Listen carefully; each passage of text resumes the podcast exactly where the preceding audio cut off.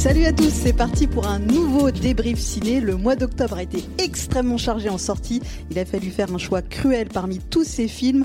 En 30 minutes ou un peu plus, on fait le tour de quelques-uns des films qu'il ne fallait pas manquer ou qui ont en tout cas marqué l'actualité.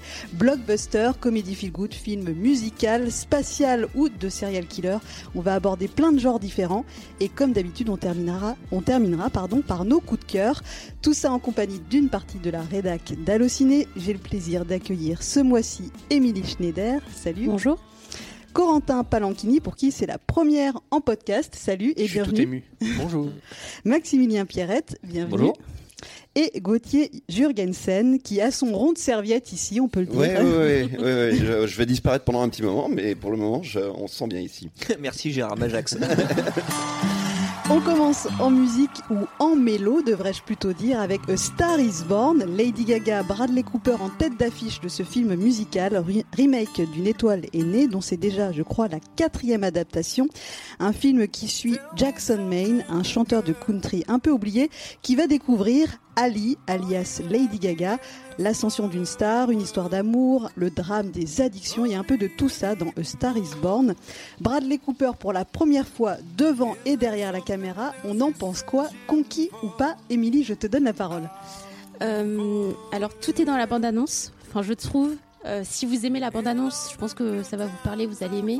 Donc c'est comme tu l'as dit, c'est très mélo, euh, c'est assez prévisible. Il n'y a pas vraiment de surprise au niveau du, scénario, de la caracté- caractérisation pardon des personnages.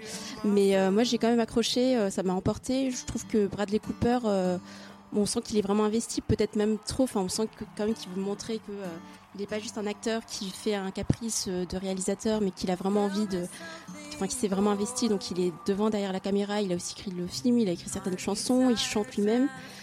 Donc, on sent quand même qu'il veut un peu euh, se montrer, mais euh, il laisse quand même euh, la part belle à, à Lady Gaga. Et je pense que si vous êtes fan de, la chanteuse, vous allez finir en PLS à la fin du film parce que vraiment, le film est un écrin pour elle. Et moi, à la fin du film, il y avait des gens qui pleuraient tellement fort qu'ils faisaient vi- vibrer toute la rangée de sièges. Donc, euh, donc voilà, c'est moi j'ai été plutôt emballée et encore une fois c'est pas un chef-d'œuvre mais mais euh, j'ai trouvé ça vraiment euh, bien foutu en fait voilà c'est un bon produit américain euh, voilà Je pense que même si on n'est pas fan de Lady Gaga, parce que c'est mon cas, je connais un petit peu sa vie et sa carrière, et tu sens qu'il y a des parallèles en plus avec elle, en fait, que le Mm. choix de elle pour incarner ce rôle d'une chanteuse qui part de rien et qui devient une pop star, bon voilà, c'est quand même assez, assez évident. Et ça rend le film vachement plus sincère, justement, que euh, parler de Bradley Cooper de, de- du fait qu'il mette ses tripes dedans. Et c'est vraiment moi ce qui m'a plu aussi, c'est que on sent que euh, voilà, c'est il est pas là juste parce qu'il fallait quelqu'un réaliste. Que faut savoir que c'est un projet quand même qui traîne depuis des années. On- il a été longtemps entre les mains de Clint Eastwood. On a failli avoir un duo Clint Eastwood Beyoncé. Puis après, il a été question que Bradley Cooper soit devant la caméra de Clint Eastwood. Euh, je pense encore avec Beyoncé. Et voilà, il a fini par le reprendre en main lui-même et il en fait quelque chose de, de fort. Je sais pas si il a eu des problèmes d'alcool comme euh, son personnage, parce que voilà, il- c'est aussi un drame sur l'alcoolisme, sur euh, ce que la les mauvais côtés de la célébrité. Je sais pas si c'est à ce point-là, mais il y a quelque chose de sincère, de très beau, autant dans ce qu'il raconte que dans le, le côté visuel, parce que la photo est très très belle. Après, il y a des longueurs, oui, comme tu disais, les... en plus, bon, c'est la quatrième adaptation Oui. de, de l'histoire, donc on la connaît Ouais. l'histoire. Faut pas exagérer, la photo est très très belle. Si, la photo est très, belle- très très belle. Il y a Ça des va, belles couleurs. c'est pas fou non plus. Il y a des belles couleurs, je veux dire. Non, moi je trouve que c'est un, film qui est, euh, qui est assez bien bricolé. Et, faut- si, si on tape dessus, faut pas taper dessus trop fort. Euh, en tout cas, ce qui est un petit peu compliqué avec euh, Star is Born, c'est que c'est déjà la quatrième version de ce film. Donc c'est un film qui se passe à Hollywood euh, de, de, de décennie en décennie. La première version était des années 30. Et dans toutes ces versions qu'on a eues, il y en a une qui est mythique, euh, qui est celle des années 50 euh, et qui avait été faite par euh, George Cu- Cukor. Et ce film-là, quand on le voit, c'est un chef-d'œuvre absolu. Donc quand on en voit des versions avec Barbara Streisand ou même avec Lady Gaga, on, on se réfère toujours un petit peu à celle-là dans sa tête et on, trouve que le, le spectacle est peut-être de moins incroyable qualité. En tout cas, vous l'avez très bien dit, ce, cette version est un écrin pour Lady Gaga. C'est le, principe de ce film-là, c'est de mettre en avant Lady Gaga et de montrer que c'est pas euh, juste une superbe chanteuse, c'est aussi une très très belle actrice. Il y a des trucs qui me font un peu tiquer, moi, no- notamment le, le, le, le fait qu'on nous raconte une carrière incroyable et euh, le, lancement d'une superstar internationale avec des chansons que je trouve pas très bonnes. J'ai du mal à y croire pour ça. C'est c'est toujours le problème au cinéma quand on, ou, ou dans n'importe quel euh, support quand on représente l'art, quand on dit, quand on raconte l'histoire d'un génie ou de quelqu'un qui a du talent, on est obligé de le montrer au travail. Et parfois on se dit, mais ouais, mais j'y crois pas des masses. Au fait, ça marche pas très très bien. Donc là, j'ai un problème avec ça. Mais sinon comme version de Star is Born, c'est très acceptable, mais c'est comme quand on refait des baignures, bah il y a toujours un baignure de référence et on se dit ah euh, c'est c'est c'est pas aussi fort quoi. Oui, moi je, te rejoins un peu. C'est-à-dire que, enfin, je rejoins Émilie et Gauthier. C'est-à-dire j'ai, j'ai été très emporté par le film. C'est-à-dire que moi j'ai pas trop vu le temps passer. J'étais vraiment dans l'histoire parce que Star Is Born, ça reste le cœur de Star Is Born, c'est l'histoire de base, c'est-à-dire quelqu'un euh, qui va qui va surpasser un autre, voilà, qui, qui l'aidait, Et, donc ça, on, garde ce cœur-là, donc on retrouve dans ça dans les, versions euh, des versions précédentes. Et c'était une très bonne idée aussi de réactualiser, de pas faire un film vieillot sur parce que quand on t'annonce ça va être un chanteur de country, tu dis alors l'autre ça va être quoi une meilleure chanteuse chanteuse de country? Bah non, elle fait de la pop actuelle, euh, voilà. Donc ça, ça avait, je trouve, ça a un vrai euh, un vrai impact aujourd'hui. Ça parle plus au public et voilà, je pense que c'est une bonne une bonne réactualisation. Moi, je trouve la photo effectivement pas pas, pas moche du tout. Et euh, non et bra- mais c'est et- pas déglingo non plus. Ça va la photo. Non, mais c'est c'est très beau. Tu dis pour un pour un premier film euh, d'un acteur, tu te dis voilà, il a quand même mis, euh, il s'est quand même entouré des bonnes personnes. En fait, le directeur photo, c'est le C'est le directeur secret, photo hein. de euh, des films de Darren Aronofsky et de Venom aussi, dont on va parler, mais là, c'est- ça se voit beaucoup moins. Mais euh, voilà, tu vois qu'en fait, il, a- il s'est entouré vraiment des bonnes personnes. En fait, il a mis les bonnes personnes aux bons endroits et ça aide, euh, ça aide à ce que vraiment le film soit soit assez étonnant. Alors justement, tu as parlé de Venom et c'est notre prochain géniale, film. Incroyable. Euh, donc Venom, pour ceux qui ne le connaîtraient pas, c'est l'un des méchants de Spider-Man ou le vilain, comme on dit dans les films de super-héros. Ou, au Québec. Ah oui. le vilain. Alors c'est Tom Hardy qui endosse ce rôle pour le meilleur et pour le pire. C'est toi, Corentin, qui va nous le dire pour le meilleur ou pour le pire?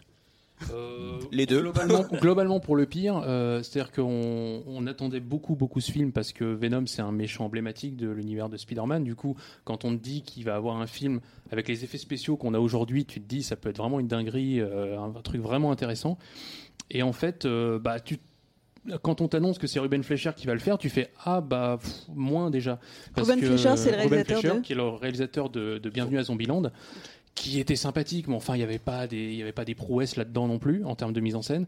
Du coup, quand on te dit il va se retrouver aux commandes d'un gros film comme ça, qu'est-ce que ça donne? Et ça donne un truc où, visuellement c'est assez, réussi quand c'est dans la ville même où ça se passe. Ça se passe à San Francisco, alors que normalement Venom est plutôt un méchant de, New York, mais là ça se passe à San Francisco et il y a des côtés bien glauques, bien filmés, façon un peu polar euh, noir, film noir. Et puis quand ça essaye de, faire un peu autre chose, et que ça rajoute du fond vert un peu partout, ça devient moins joli. Et surtout, le gros problème du film, c'est que tu sens qu'il en, en manque une bonne partie, mais ça, je pense qu'on en reviendra, ça se voit. Le montage est vraiment charcuté. Donc pour moi, je- j'ai trouvé que c'était surtout un beau gâchis. En fait, tu sens que c'est le problème de, beaucoup de studios qui, en qui veulent faire des films de super-héros euh, sans, enfin, euh, pour concurrencer Marvel et Disney. Parce qu'en fait, le truc qu'il faut savoir, c'est que Sony détient les droits du catalogue de Spider-Man, sauf qu'ils ont prêté Spider-Man à Disney et qu'ils ne peuvent pas l'utiliser pendant ce temps-là. Donc, du coup, pour ne pas non plus être à la ramasse, en fait, ils sont obligés d'exploiter d'autres personnages du catalogue. Donc, du coup, on se retrouve avec, avec Venom. Et en fait, ça se voit que, en fait, ils ont voulu faire quelque chose. C'est-à-dire, au début, ils annonçaient quelque chose d'assez sombre, presque de l'horreur et qu'ils ont rétropédalé en disant que ça a toujours été euh, ça a toujours été un film tout public mais ça j'y crois pas du tout. Et surtout le vrai problème donc c'est euh, c'est plus que n'importe quel autre méchant de Spider-Man c'est un personnage qui n'existe qu'en opposition par rapport à Spider-Man. En fait c'est euh, c'est l'anti Spider-Man donc du coup si tu enlèves Spider-Man de l'équation ça devient compliqué et ils en font rien de bien parce qu'en plus tu sens que le film était parti sur quelque chose puis ils ont, sont revenus en arrière puis ils ont tenté autre chose donc voilà c'est en, en termes de ton et de narration c'est vraiment pas convaincant puis euh, et après, voilà, il y a un truc. L'autre problème pour moi, c'est que le film est très sérieux. Et sauf que euh, Tom Hardy, donc, en fait, est infecté par un symbiote, donc une espèce d'entité extraterrestre, qui fait qu'il contrôle plus son corps. Il y a des moments, on dirait, on dirait vraiment menteur-menteur avec Jim Carrey. Et donc, du coup, ça fait un peu tâche avec, tu parlais, le, côté sombre et glauque. Mm. Et t'as ces moments-là où t'as un mec qui part, qui gère pas, parce que voilà, Tom Hardy a beaucoup de talent, mais c'est pas Jim Carrey. Et ça, ça foire un peu là-dessus. Oui, ça, ça, va pas. Ça va pas. vraiment, euh, ça, va pas de faire des films comme ça, parce que nous, notre, notre métier, quand même, fondamentalement, c'est d'envoyer les, spectateurs ou, nos auditeurs, là, dans, dans, les salles de cinéma, de leur conseiller de, de, de préférer le grand écran plutôt que de rester chez soi euh, à regarder, euh, je sais pas, d'autres choses qui, qui, qui, sont très bien aussi. Mais enfin, le cinéma, ça se profite, on en profite mieux sur grand écran. Et si les gens se déplacent dans les salles de cinéma pour voir des, des choses de, de, cette qualité-là, ils comprennent plus. Et, j'ai, et, c'est vraiment dommage. C'est un film, ça se voit que c'est mal travaillé, ça se voit que ça a été fait trop vite, ça se voit que ça a été fait avec des comédiens qui sont là pour encaisser un chèque et qui ne croient pas en ce qu'ils sont en train de faire. Ça se voit que le film est charcuté de partout. Euh, le, le, le, programme est mauvais et, et très euh, insatisfaisant. Et je comprends, moi, Sony, de vouloir euh, être compétitif, rentrer dans la course, faire des films de super-héros et, tout ça. Mais quand on quand on promet aux gens un blockbuster qui va être euh, une des grandes dates de l'année, il faut faire mieux les choses. Quoi. On, sort de là en étant vraiment profondément déçu de ce qu'on a vu. C'est pas, c'est pas, il n'y a pas assez de bagou, il n'y a pas assez de, trouvailles. C'est, c'est, c'est un film qui est vraiment décevant et c'est dommage. Mais allez vous faire votre avis en salle quand même. Non mais c'est ça en fait. Moi le problème c'est qu'il faut qu'il reste cohérent jusqu'au bout. À la limite, tu vois, il tente un truc si voilà c'est raté. Je prends l'exemple par exemple de Batman v Superman que je sais Corentin aussi. Je défends un peu parce que le film a de l'ambition, qu'il avait vraiment un vrai projet et après sauf que bon bah, ça marche pas. Mais au moins le truc avait de l'ambition. Et là en fait tu sens que leur ambition en fait ils ont voulu plaire à tout le monde et ça fait un truc qui plaît à personne. Et c'est à chaque fois, c'est à chaque fois, c'est à chaque fois l'erreur en fait qu'ils font tous, c'est qu'ils veulent pas rester sur la, la voie qu'ils ont choisie.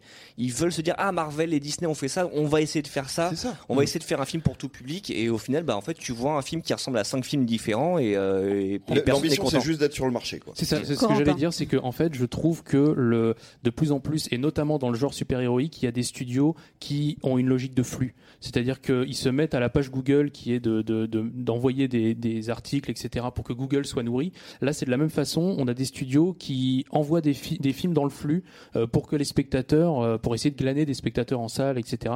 Et je, je trouve pas que ce soit déjà euh, très éthique, mais surtout, bon, Hollywood a jamais fait beaucoup dans l'éthique, mais, mais disons que je trouve pas que ce soit très bien, et surtout pour envoyer ça, quoi. C'est-à-dire qu'envoyer un film dans le flux, c'est pas mal, mais faut au moins qu'il propose quelque chose de très intéressant, ce qui là n'était pas vraiment le cas. Et pour aller dans ton sens, Corentin, c'est vrai que bah, nous qui recevons chez Allociné très en amont euh, les projets de films, on reçoit euh, régulièrement des untitled movies euh, Sony, je ne sais pas quoi, ou d'autres studios où en fait ils, calent juste une date et on ne sait même pas ce que ça va être. C'est une date qu'il faut remplir en fait. et parfois il faut la remplir vite. et c'est là où ça pêche en fait. Et puis des fois si tu as un retard dans la production, bah tant pis pour toi en fait, tu te démerdes et puis tu bâcles le montage pour honorer la date de sortie. Qui est choisie deux ans avant d'avoir un scénariste hein, souvent.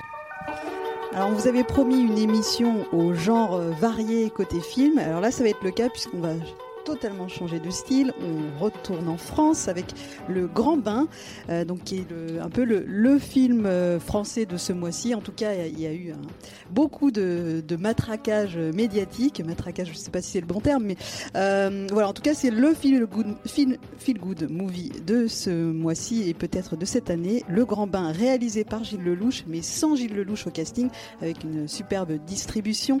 Philippe Catherine, entre autres, Jean-Hugues Anglade, Mathieu Amalric, euh, et plein d'autres. Donc ils constituent tous un, groupe de mecs qui euh, va euh, créer une équipe de natation synchronisée. Euh, et voilà, c'est un peu une bande de, de bras cassés. Hein. Quand on les voit, on se dit ils n'ont pas forcément le, profil pour devenir. Il de voir l'affiche. Hein. voilà. Une bande de bras cassés en slip. Exactement. Alors euh, justement, Max, tu vas nous parler de, ah de, ces mecs en slip. Euh, est-ce que tu as été conquis par ce film, Plouf ou Splash? Oh là, alors je sais, alors je vais, je, je vais pas répondre par rapport à ces onomatopées parce que ça peut être mal interprété. J'ai été assez surpris par le film, donc je l'ai vu à, je l'ai vu à Cannes parce qu'il était présenté hors compétition, ce qui déjà été une belle surprise, parce qu'on s'est dit, euh, bah voilà, une comédie comme ça, bon, on avait peur que ce soit une comédie qui veuille un peu euh, rassembler des stars et puis après, vas-y, c'est bon. Donc c'est dit sélectionné à Cannes où c'est quand même un peu risqué, c'est qu'il y a peut-être quelque chose. Effectivement, il y a quelque chose. C'est, euh, je suis pas un grand fou du film parce que euh, j'ai vu beaucoup de feel good movie et c'est une recette qu'on commence à connaître. Par exemple, si vous avez vu The Full Monty, c'est un peu le même principe, c'est-à-dire que tu mets en parallèle en fait une réalité un peu sociale et, euh, et voilà des gens qui veulent se dépasser. Donc là, sauf que c'est pas du striptease, c'est euh, même s'ils sont en slip eux aussi, c'est de la natation synchronisée. Mais ça marche bien. La recette, on, on a beau la connaître, la recette est bien appliquée. Les personnages sont un peu archétypaux, mais ils arrivent à être, à être euh, intéressants. Les acteurs sont, euh, les acteurs sont tous bien dans leur rôle, Oui. dans leur rôle respectif. Et ce qui est, ce qui est assez surprenant, enfin, ça devrait pas l'être, mais c'est que c'est une comédie qui est assez, assez joliment filmée. C'est qu'on voit que Gilles Lelouch, il a pris du soin. Je sais qu'il y a une scène notamment qui est, euh, enfin, c'est une espèce de coucher de soleil. En fait, tu te dis, bah, on n'est plus habitué à voir ça dans les comédies qui sont juste là pour euh, filmer les acteurs, même si c'est moche, on s'en fout. Là, au moins, il y a un vrai soin qui est, euh, un vrai soin qui a été, qui a été mis pour que, pour rendre ce film beau. Et on sent que le truc est sincère. Ça aurait pu être un truc hyper cynique où voilà, on rassemble des potes et on fait un film parce que voilà, on a envie de faire un film. Il y a un truc, je trouve, qui marche bien. Et d'ailleurs, le film ma- marche plutôt bien parce que euh, il a déjà rassemblé 152 000 personnes pour sa première journée, en comptant les avant-premières, parce qu'il y en a eu beaucoup aussi. Donc c'est un film qui en plus peut fonctionner sur le bouche à oreille et euh, ouais, qui est, une, qui est une assez jolie surprise. Je suis pas un dingue du film vraiment, mais euh, je le recommande. Je crois que les attentes sont très très fortes sur ce film, donc c'est vrai que si ça fait pas un carton, je pense qu'il serait déçu, mais en tout cas, il a, il, Bah, il faut pas s'attendre non plus à un trop gros carton. Je pense que s'il fait 3-4 millions déjà, on est très Ouais. très bien. Mais qu'avec ouais, avec le bouche à oreille qui d'ailleurs est, est né à Cannes. Vraiment, les retours ont été très bons à Cannes et euh, ils se poursuivent. Si euh, je pense qu'il peut avoir une jolie carrière. Je, pense que le, Corentin repro- le, ouais, le reproche principal que j'ai envers le film, mais je pense que ça vaut pour beaucoup de feel good movies, mais là particulièrement dans ce film-là, c'est que vraiment le film commence, c'est les tocards en termes de natation synchronisée, et là on te dit ils vont aux Jeux Olympiques, machin, t'es là. Quoi? Euh, euh, Enfin, c'est pas les Jeux Olympiques, c'est une compétition, mais euh, quand même une compétition professionnelle, etc. Et tu te dis, ah ouais, quand même, ils vont, ils vont loin. hein. Pour, pour quelques mois de travail, voilà. Donc, il y a une petite suspension d'incrédulité qu'il faut faire à ce niveau-là. Mais après, oui, ça tient surtout par, le, par les comédiens. Euh, euh, Mathieu Amalric qui est assez étonnant là-dedans parce qu'il change un peu de son éternel rôle de- d'écrivain torturé euh, qui cherche un sens à sa vie. Chez Desplechin. Voilà, là effectivement il est en dépression, mais, euh, mais quand même il, c'est, il a un personnage un peu plus humain, je trouve, un peu plus proche des gens que, qu'il en a d'habitude dans ses films. Et euh, non, oui, je trouve qu'effectivement c'est une réussite euh, et, et- et que Gilles Lelouch se débrouille pas trop mal. Je pense que l'erreur aurait été qu'il soit, par exemple, à la place du personnage de Guillaume Canet ou il, a- il, a- il s'est mis en retrait. Je crois que c'est plutôt une bonne idée. Et c'est, un projet qui- qu'il avait depuis longtemps. euh, donc euh, je trouve qu'il a, il a pris le temps de le faire et que ça se voit. Voilà. Donc je, je le recommanderais plutôt. Et non, mais tu, tu soulèves un très bon point par Mathieu Amalric, c'est qu'on parlait du casting. C'est pas un casting où t'as euh, Danny Boone, Cadmerade, euh, des mecs bankable. C'est quand même Mathieu Amalric qui est quand même plus habitué, comme tu disais, aux films d'auteur. Jean-Hugues Ang- Jean-Hugues Anglade, il est quand même assez rare maintenant. Ouais. Benoît Poulvord, on le voit aussi de moins en moins. Bon, Guillaume Canet, c'est quand même, bon, lui ça va encore. Euh, Il y a qui Il y a Félix Moati qui est, euh, qui est une star qui monte. Il y a Philippe Catherine. euh, Philippe Catherine aussi, voilà, Mm. qui, a des, qui est habitué à des seconds rôles, mais qui est pas non plus euh, une star de, de cinéma. Il y a Alban Il est Lenoir très très qui, drôle dans le film d'ailleurs. Ouais, Philippe voilà, il y a. Alban Lenoir aussi qu'on commence à. Non, pas Alban Lenoir. Ivan- Alban Ivan- Ivanov, pardon, excusez-moi. Mais euh, qui était dans le sens de la fête, mais pareil, c'est en fait, ce sont des, euh, ce sont des, des gens. Tu te dis pas, on va faire 10 000 entrées sur ces gens-là. Tu sens qu'ils ont été choisis parce qu'ils collaient bien au rôle. Et c'est ce que tu dis sur euh, Mathieu Amalric. C'est vrai que c'est une surprise de le voir dedans. Et puis finalement, tu sors et tu te dis, bah non, en fait, il était très bien. Oui, il y a une forme de sincérité qui transparaît à l'écran. Euh, et juste un dernier mot sur les feel good movies. Il y en a un autre qui sort euh, fin, fin, fin octobre également. C'est Chacun pour tous, qui est également inspiré d'une histoire vraie où on pourrait avoir cette réflexion, mais, cette histoire n'est pas possible. Et en fait, euh, si elle s'inspire de, de faits réels. On change encore totalement de registre avec The House That Jack Built, On c'est ça espère, que ça, c'est pas des, on espère que c'est pas des faits réels, ce truc-là.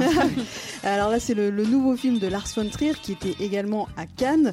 Euh, en quelques mots, l'intrigue, donc portée par euh, Matt Dillon, euh, c'est une plongée dans l'esprit d'un serial killer qui va euh, faire de ses meurtres un véritable art. Voilà en quelques mots. C'est toi, Émilie, qui, qui va nous dire ce que tu en as pensé. Oui, alors ce film marque le retour de Lars von à Cannes, parce qu'il avait été euh, déclaré persona non grata après euh, ses, ses propos euh, sur Hitler, euh, voilà, qui avait fait polémique. Et euh, on aurait pu penser qu'il se serait un peu calmé, qu'il se serait assagi. Eh bien, pas du tout. Au, contraire, c'est vraiment un film euh, extrêmement brutal, malsain, mais en même temps, moi j'ai trouvé ça assez drôle. Mais c'est vraiment un, un humour. très noir et hum, c'est un film assez éprouvant.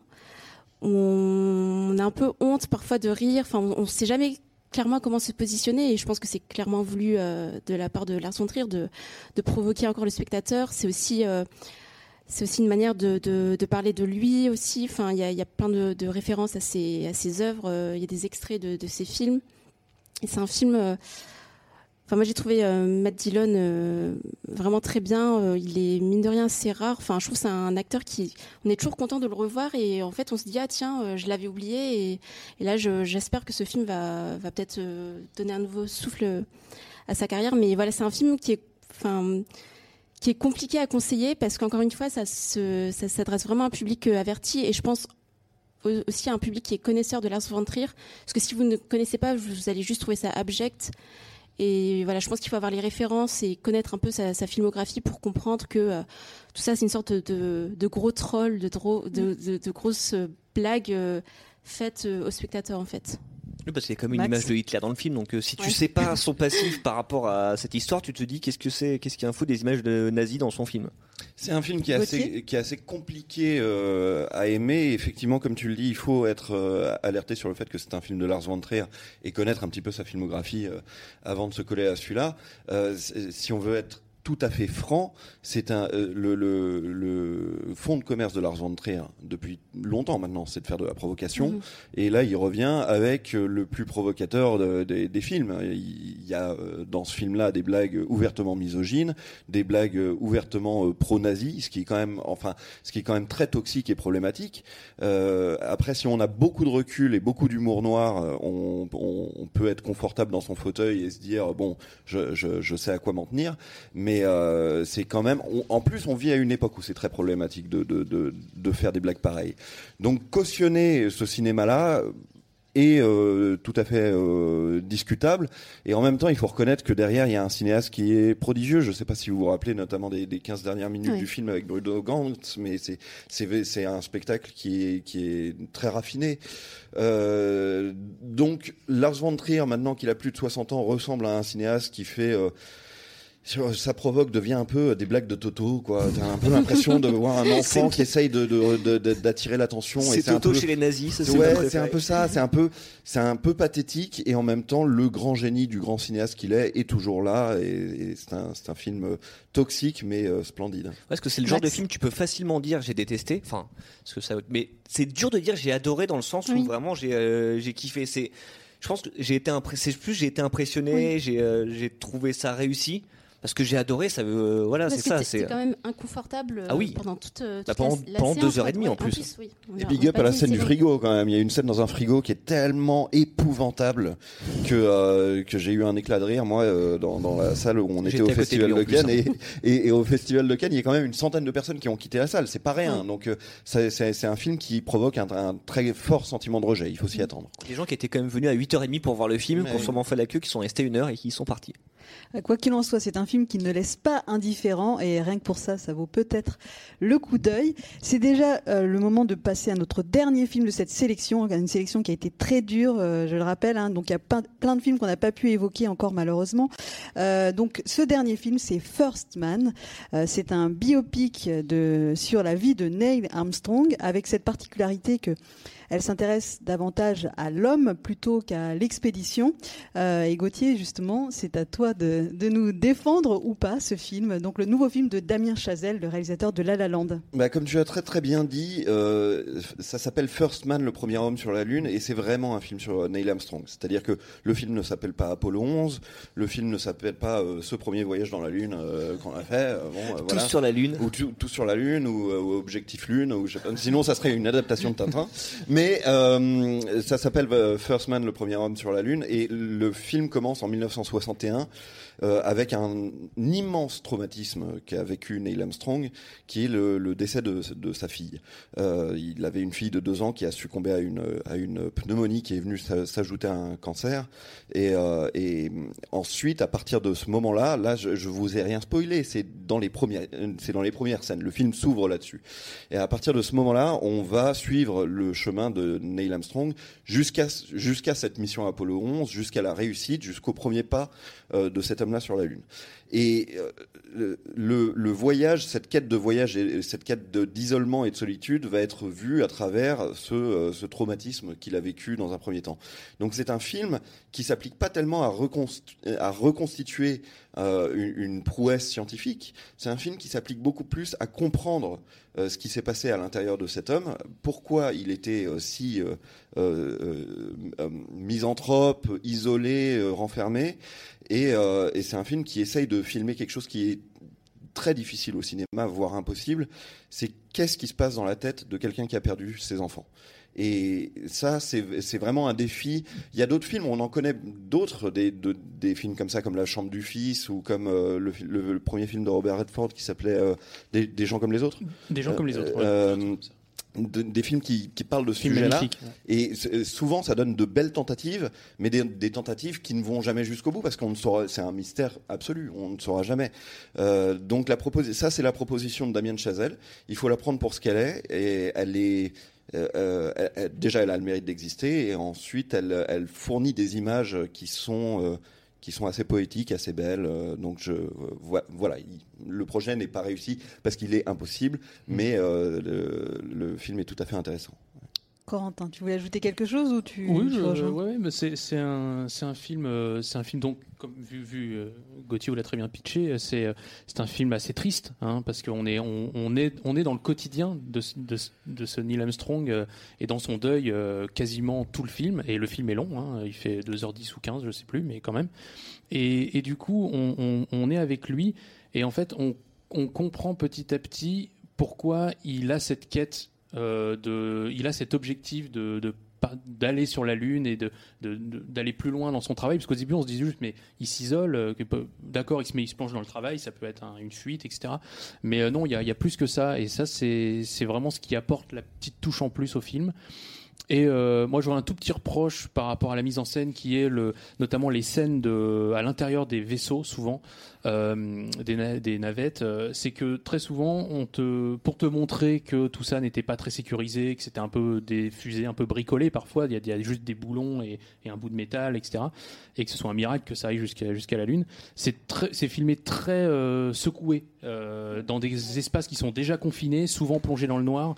Et du coup, il y a bien des, des séquences de 2-3 minutes où tu es là, mais je, ne vois même pas ce qui se passe. Donc ça, c'est un petit reproche, euh, vraiment petit. Mais sinon, effectivement, il y a des très belles scènes, euh, euh, celles qui sont posées et plus plus mise en scène, plus travaillée au niveau de la photo, etc., sont vraiment géniales. Bah, notamment la scène, la scène où mm. on arrive enfin sur la Lune et où c'est le contraire de ce qu'on attendait, c'est-à-dire que mm. c'est pas du tout la grande réussite, genre ouais c'est super, on est sur la Lune. C'est pas la grande musique hollywoodienne, voilà, des biopics. C'est le contraire, c'est plutôt le silence, l'isolement, et puis alors là il faut pas le spoiler, mais mm. euh, euh, Armstrong a un geste qui est euh, bouleversant et on, on, ressort du film hanté par ce geste sur la Lune. Quoi. Complètement. La fin de l'émission est proche, mais la tradition veut qu'on parle de coup de cœur parce que voilà, il y avait plein, plein, plein d'autres films dont on aurait bien voulu parler. Donc on en a retenu cinq, un chacun, voire un petit peu plus si on triche. Euh, donc vous avez une minute pour euh, défendre votre coup de cœur. Une minute chacun. Euh, ouais, ouais. Donc, une minute pour tout le monde. Sinon, ah, chacun. Allez. tout le monde parle en même temps. c'était bien. Bah, c'était bien. Merci. Alors Max, justement, on va commencer par toi. Alors toi, tu as, tu as retenu Halloween. Donc c'est vrai qu'il y, y, a tous les films d'horreur aussi qui sortent. Là, on n'en a pas euh, on les a pas évoqués, mais Halloween qui, euh, qui euh, va probablement cartonner en salle. Et donc c'est c'est un, semi coup de cœur. Ouais, bah c'est déjà le cas aux États-Unis. C'est vrai qu'il a rapporté plus de 7 fois son budget en un seul week-end. C'est, oui, c'est un semi coup de cœur parce que j'ai quelques réserves sur le film. Mais par rapport à tous les Halloween qu'on a pu se taper avant, c'était quand même, c'est quand même un, c'est quand même un chef-d'œuvre. Ce qu'il faut savoir, donc en fait, c'est un, c'est un Halloween qui, qui est la suite directe du film de John Carpenter. C'est-à-dire que tout ce qui a existé comme suite et même comme reboot depuis, euh, passe à la trappe, en fait, on se retrouve 40 ans après, Michael Myers a passé 40 ans en hôpital psychiatrique, il s'évade parce que sinon il n'y a pas de film et en fait il va notamment retrouver Laurie Strode donc toujours joué par Jamie Lee Curtis qui euh, vit recluse qui a attendu en fait qui euh, qui enfin qui s'est préparé à son éventuel retour et, voilà. et en fait là où c'est intéressant c'est pas tant pour le côté slasher qui est hyper classique d'ailleurs je vous même si vous le voyez essayez d'être attentif au parcours de Michael parce que c'est vraiment complètement hasardeux donc ça c'est ça c'est un peu euh, classique et c'est là ma grosse réserve, c'est qu'ils auraient auraient pu faire un truc un peu plus novateur. Mais c'est plus sur le côté, euh, le côté méta, c'est-à-dire que c'est une suite qui sait qu'elle arrive 40 ans après l'original, que euh, qu'elle est là pour effacer ce qui a été fait avant. En fait, ça dialogue souvent avec le spectateur parce qu'il y a des clins d'œil en plus. Il y a vraiment, c'est un film aussi pour les fans de Halloween. Et c'est ça que je, trouve intéressant. Ça a été fait par des gens, on sent, qui ont grandi avec Halloween, qui ont un peu comme les, euh, les derniers Star Wars. En fait, ils ont l'opportunité de faire un truc avec lequel ils ont grandi. Et voilà. Et euh, justement, ça parle un petit peu de transmission aussi. Ça parle de, de conséquences. Ça parle de diverses choses intéressantes. C'est juste dommage que la forme soit pas au niveau de, de ce qu'il raconte, parce que ça aurait pu être vraiment très bien. Même si, voilà, c'est un bon film d'horreur qui est bien filmé en plus. Mais, euh, mais voilà, je recommande quand même parce que c'est vraiment réussi. Et euh, c'est donc un demi coup de cœur parce que voilà. Parce que David Gordon Green. Et oui, que non, voilà, non, ouf, quoi, je pense. Si, il y a des trucs vraiment intéressants. Il y a un plan séquence d'ailleurs. Il y a, il y a plusieurs meurtres sur un seul plan séquence. Tu te dis voilà, le mec derrière la caméra sait faire des choses, mais bon, il, il respecte un peu trop les codes du slasher alors qu'il aurait pu essayer de changer des choses. Ouais. Alors là, par contre, c'est un gros coup de cœur qui aurait pu être euh, retenu d'ailleurs au sommaire de cette émission. On a franchement hésité. C'est le film Girl que tu as choisi, Émilie, et euh, je sais qu'on est plusieurs à l'avoir aimé autour Film de cette sublime. table. Euh, pourquoi tu as aimé ce film, Émilie? Euh, alors donc déjà le, film parle d'une euh, jeune fille Lara qui rêve d'être danseuse étoile, qui intègre une nouvelle école pour accéder à ce rêve et qui parallèlement suit un traitement pour devenir une fille puisqu'en fait elle est née garçon. Et donc le film suit son parcours. C'est assez casse-gueule sur le papier parce qu'on se dit euh, traiter de la transidentité, voilà c'est assez ça pourrait être comment dire Enfin, je trouve que le film réussit à ne pas trop charger justement euh, euh, son, son, son récit. euh, finalement, on suit vraiment le, le, le, le parcours de Lara et son, sa douleur de ne pas être née fille.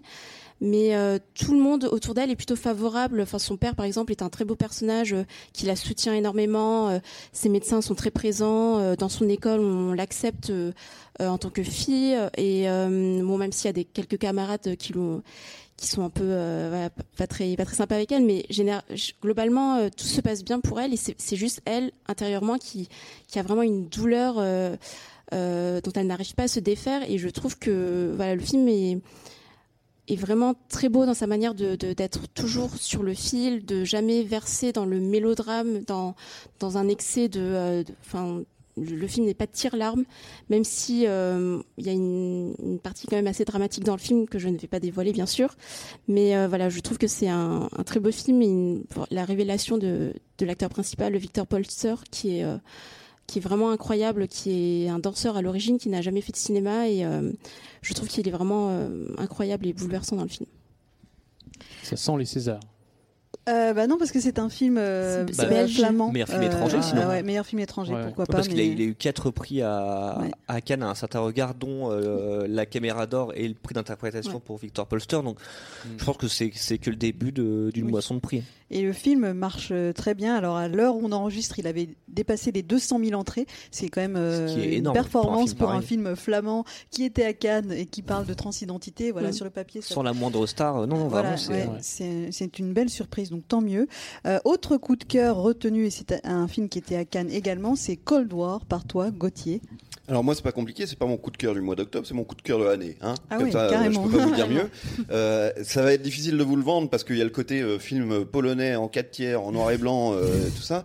Et déjà il faut garder en tête que ça ne dure qu'une heure et demie et c'est une heure et demie. Alors là pour le coup, là je verse complètement moi dans le mélodrame parce que c'est une grande histoire d'amour avec des, des, des, des sentiments bigger than euh, et tout ça. Euh, c'est euh, l'histoire d'un- compositeur génial polonais qui va faire une tournée de la Pologne au lendemain de la Deuxième Guerre mondiale dans l'espoir de réunir des talents de musique traditionnelle et de faire un spectacle. Et au détour d'une visite de village, il va tomber amoureux d'une chanteuse qui est à peu près la plus belle femme du monde et ça tombe bien parce que lui est à peu près le plus bel homme du monde. Donc c'est les plus beaux, belles personnes du monde qui vont s'aimer comme euh, comme personne ne s'est jamais aimé avant et on va les suivre pendant 15 ans, avoir une histoire d'amour qui va être constamment con- contrariée par la guerre froide et euh, le- les changements politiques euh, européens du moment. C'est, on parlait de belles photos tout à l'heure avec Star is Born. Là, ils ont tué le game. Hein. C'est, les, images les plus belles de, de cette année. C'est incroyable. Le film, je l'espère, se retrouvera aux, Oscars. Peut-être un deuxième Oscar du, du, meilleur film étranger pour euh, Pavel euh, Pavlikovski. Et c'est euh, voilà, je peux pas vous dire mieux, c'est absolument prodigieux ce film. En plus, c'est court, c'est euh, c'est génial. Allez tous voir ça, c'est tellement beau. Euh, et un petit big up pour, aussi pour Bohemian Rhapsody qui va sortir à la fin du du mois d'octobre. Si vous aimez Queen, et, allez, enfin courez-y, c'est génial. On redécouvre la musique de Queen alors qu'on la connaît tous déjà par cœur. C'est quand même fort. Moi, j'ai une anecdote, une anecdote, une anecdote, par exemple, que j'aime bien justement sur Cold War, parce que je l'ai vu, j'étais à côté de Gauthier à Cannes, et le film se termine, et j'entends Gauthier à côté de moi qui fait. Si, voilà, jamais ça peut vous aider à vous convaincre un peu plus que ce que Gauthier a très bien dit, J'étais je scotché. témoigne. T'aurais juste pu faire dire ça en coup de cœur. Oh. Alors Corentin, est-ce que tu vas faire pour, pour ton coup de cœur de ce mois-ci? Ah, je sais pas si je vais faire pour, mais, euh, mais en tout cas, euh, je vais essayer de vous vendre un, un documentaire, et documentaire qui s'appelle euh, RBG.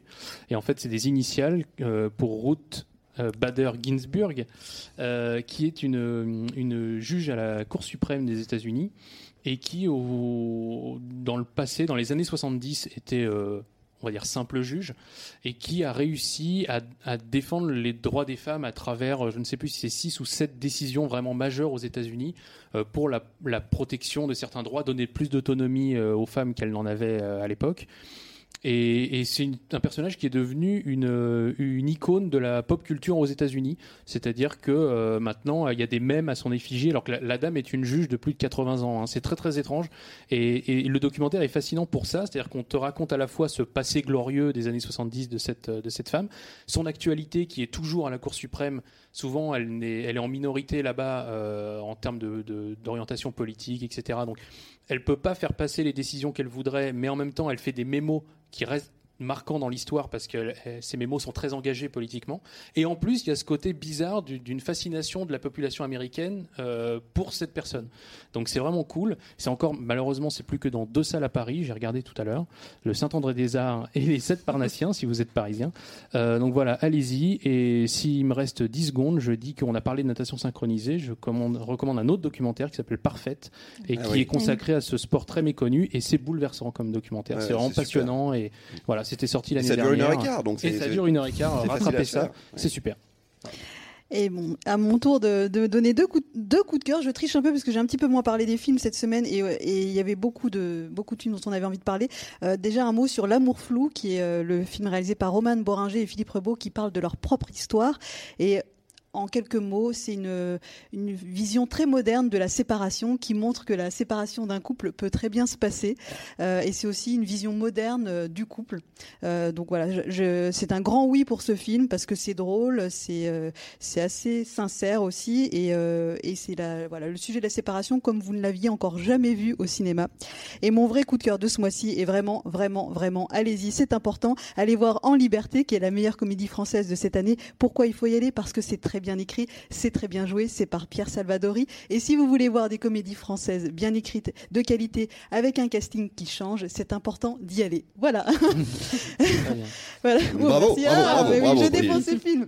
Euh, il est déjà temps euh, de terminer cette émission. Je me remercie Andou et Constance qui étaient à la réalisation, réalisation qui ont assuré comme d'habitude. Merci à, à vous tous, toute l'équipe, Corentin, Gauthier, Émilie et Max de m'avoir accompagné. Euh, Jean-Maxime pour sa supervision éditoriale comme toujours. Euh, on vous donne rendez-vous pour d'autres podcasts, euh, notamment à la fin du mois de novembre pour euh, les sorties du mois de novembre évidemment. Et on espère vous donner rendez-vous avec d'autres thématiques entre temps. Merci à tous pour votre fidélité. Et aussi important, vous pouvez désormais vous abonner à nos podcasts sur iTunes. Alors abonnez-vous et partagez le message. Plus vous serez nombreux, plus on sera heureux. Merci beaucoup. À bientôt. Bye bye. Salut. Salut. Salut.